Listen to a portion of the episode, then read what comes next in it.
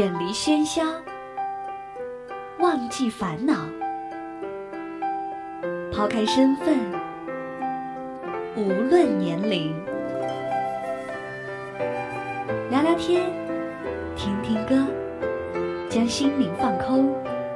我在与你填满，我只做我的播客，你只做我的听者，简单释然。欢迎收听一谈一唱，新卓艺工作室诚挚出品。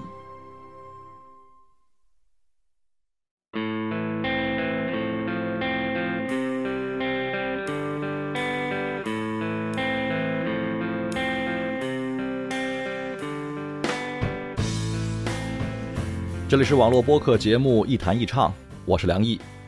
在收听节目的同时，您还可以关注我的新浪微博“梁毅一九七六”，随时随地和我进行互动交流。如果说微博让我们患上了坏消息综合症，那么微信传递的又是什么呢？还记得上期节目我提到的那个啊跟我较真儿的朋友说过的那句话吗？他说：“微博上大部分是坏消息。”微信上基本上全是好消息。说微信上全是好消息，好像也不太全面。因为微信的特点和微博不同，微博是一个相对开放的舆论环境，特点在于陌生状态下的及时分享和互动，是群体性的社会交往。我们呈现出来的更多的是社会形象和公众形象。而微信呢，是基于熟人圈子建立起来的信息互动平台，是相对封闭的舆论环境，陌生人很难进入这个圈子，所以我们呈现出来的更多的是个人形象和私人生活。所以你看，区别就出现了。微博和微信啊，一个是社会面具，一个是真实的自己。呈现公众形象的微博，个体性很模糊。受众庞杂也不清晰，发布的信息也就常常具有表演性质，很容易引来不明真相和我们毫不沾边的人的围观。但是围观仅仅是围观，是看热闹的心态，他们更喜欢那些刺激的啊、负面的、哗众取宠的事件，而且在不知不觉当中充当着传播者。坏消息常常就是这样产生并且形成气候的。而微信正好相反，微信是隐私的，圈子是有限的，受众是彼此知晓的，甚至是在价值层面上互相认同的一群人。既然呈现出的是个人形象和私人生活状态，而且是给自己身边的人或是朋友们看的，那谁还愿意把坏消息传出去呢？有粉抹到脸上和家丑不外扬，才是人的普遍心态嘛。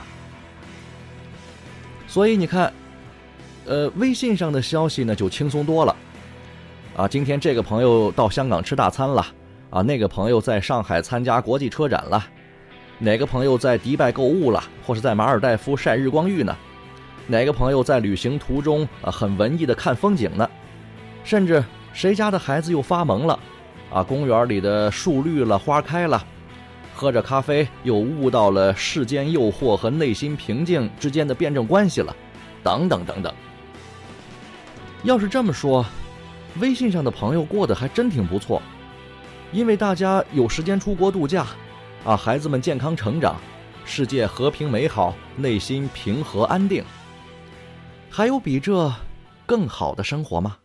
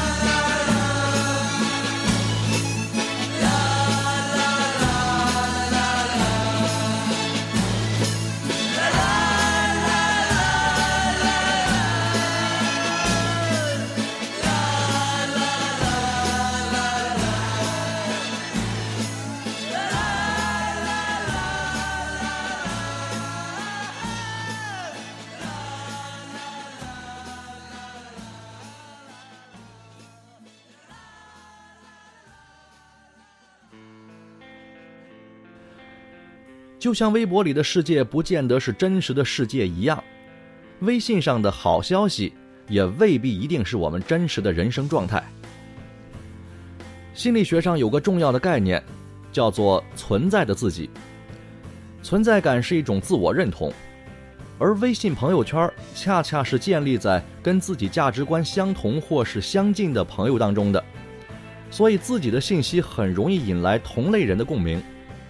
无论是评论还是点赞，其实都是一种强烈的自我认同。微信上真有这么一群人，从早到晚玩得不亦乐乎，从早上起床的洗脸刷牙，到上班路上的堵车和雾霾，从一日三餐到唱歌、泡吧、购物、化妆，他们的生活轨迹几乎都能在微信上找到痕迹。而且非常有意思的是。这种人即使发一千条微信，也大部分都是在晒自己幸福的事儿，啊，自拍那些自己认为很漂亮的照片。有人说这是自恋，也有的认为呢这是内心的虚荣。这些说法都有道理，但是人们之所以愿意在朋友圈里分享自己的生活，还有一个重要原因，就是炫耀。我说的这个炫耀呢，并不是贬义词。其实现实中的情况常常是，很多人喜欢发出自己光彩或是幸福的一面，并且赢得别人的赞美和评论，但是他们自己也许并不知道是为什么。而且更有趣的是，我们在微信上看到的别人的图片或者是信息，其实真不见得是他们真实的生活。人们发出的信息不一定是他们真实的状态，而恰恰是他们心里渴望的状态。换句话更直接点说，在微信平台上，你发出了什么信息，就意味着你希望别人怎么看待你。你看，这就是虚拟空间和真实生活最有趣的对接。我们在生活里都会压制自己的想法。如果有人问你，啊，你想过什么样的生活呀？你的理想是什么呀？你一定不太好意思正面回答。可能还会觉得这问题特别傻，这不就一文艺二逼青年的说法吗？但是当我们把这种真实的熟人间的人际交往搬到了网上啊，搬到了微信里，情况就不一样了。你反倒希望别人看到自己内心深处不一样的一面，不管是那些生活细节的照片，还是个人感悟，还是理性专业的一些观点，那都是你希望达到的一种生活方式。或是希望成为的一种人生，没人希望自己的人生比现在更不如意、更不理想、更不美好吧？所以，微信上的消息都是好消息，那是我们潜意识里需要满足的炫耀心理，而这种炫耀常常和是否得到了某种真实的生活无关，它既是我们对周围人的炫耀，更是一种强烈的自我炫耀。也就是自恋，它更像一场独自表演的派对，是一场自己跟自己的精神狂欢。你说过你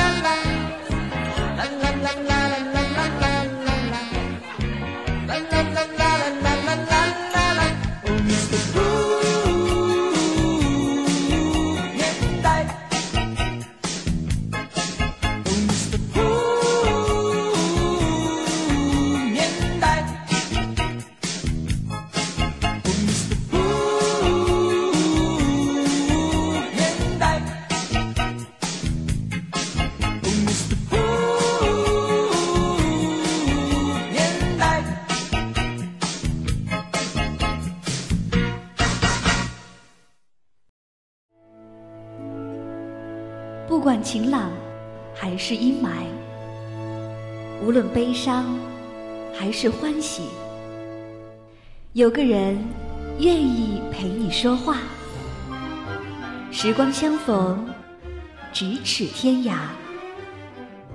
那些自由无用的灵魂，在音乐里互相抵达。这里是一弹一唱。新卓艺工作室，诚挚出品。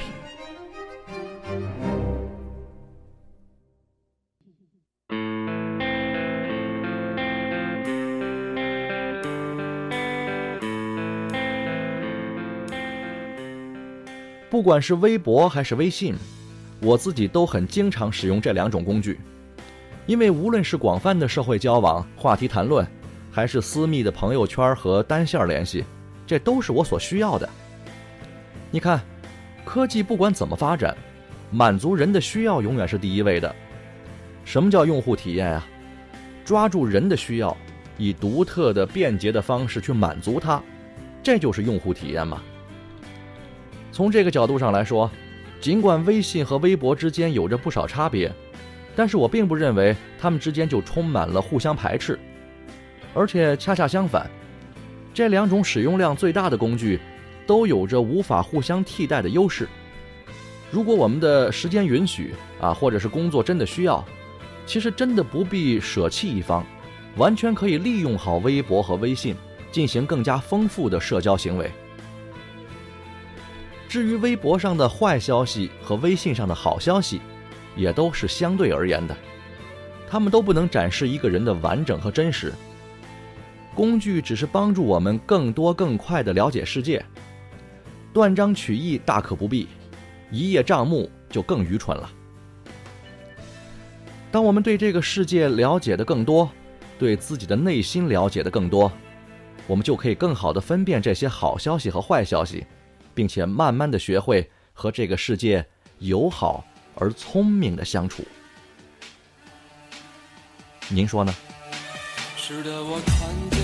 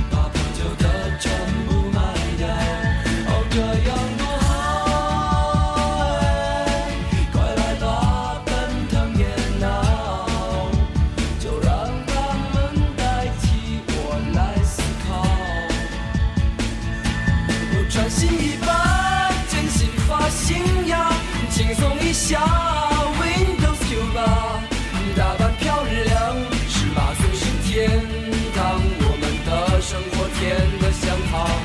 哦，穿新衣吧，剪新发型呀。